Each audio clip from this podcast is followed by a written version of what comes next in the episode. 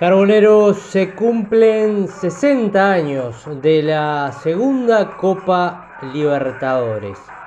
Aquella Copa Libertadores lograda en Brasil frente a Palmeiras. El Palmeiras que era el equipo campeón brasileño, con varios jugadores de la selección campeona del mundo en 1958. Un verdadero cuadrazo.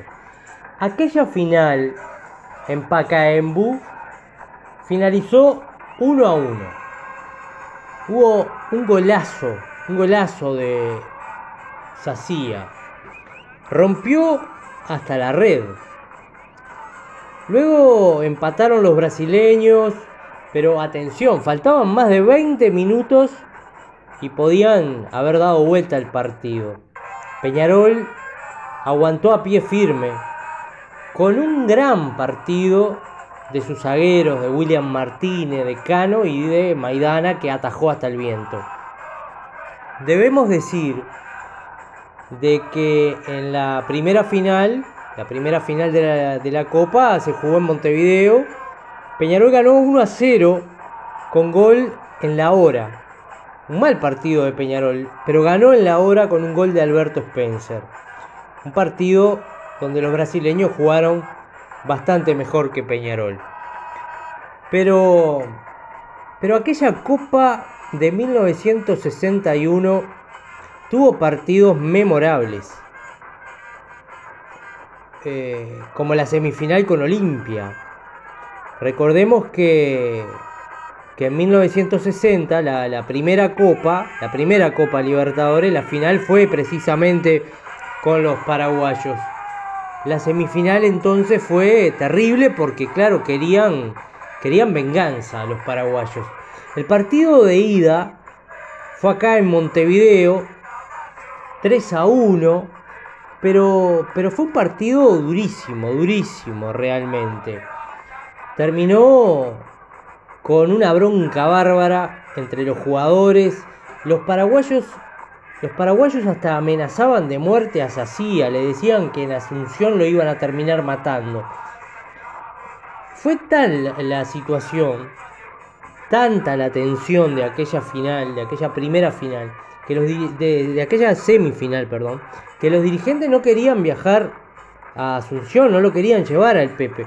Y el Pepe les dijo que si no, si no lo llevan a jugar, no jugaba más en Peñarol. O sea, fue a Prepo. El Pepe era un jugadorazo impresionante.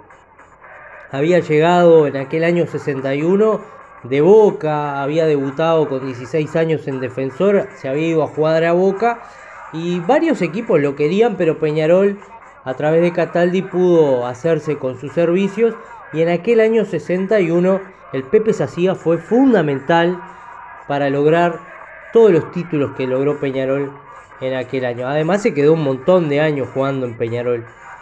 Pero una copa que tuvo eh, a los mejores, no me quiero ir, no me quiero ir del tema, pero eh, recordemos que, que la primera copa muchos la subestimaron, no, no le prestaron la atención debida. Y en aquella segunda copa estuvieron, como decíamos, estuvieron los mejores equipos, o sea, todos la querían ganar. Bueno, eh, volviendo un poco a la revancha con Olimpia, eh, la revancha en Asunción en Puerto Sajoña fue tremenda. Una lluvia de naranjas, piedras, insultos, un clima hostil, tremendo. Fue aquella semifinal con Olimpia que Peñarol terminó ganando 2 a 1.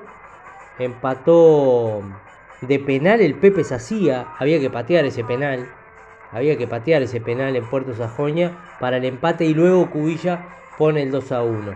Quedó en el recuerdo de ese partido semifinal que el Pepe Sacía recogía las naranjas que le tiraban desde la hinchada, las recogía del suelo y se las comía como para hacerlos enojar aún más a los paraguayos.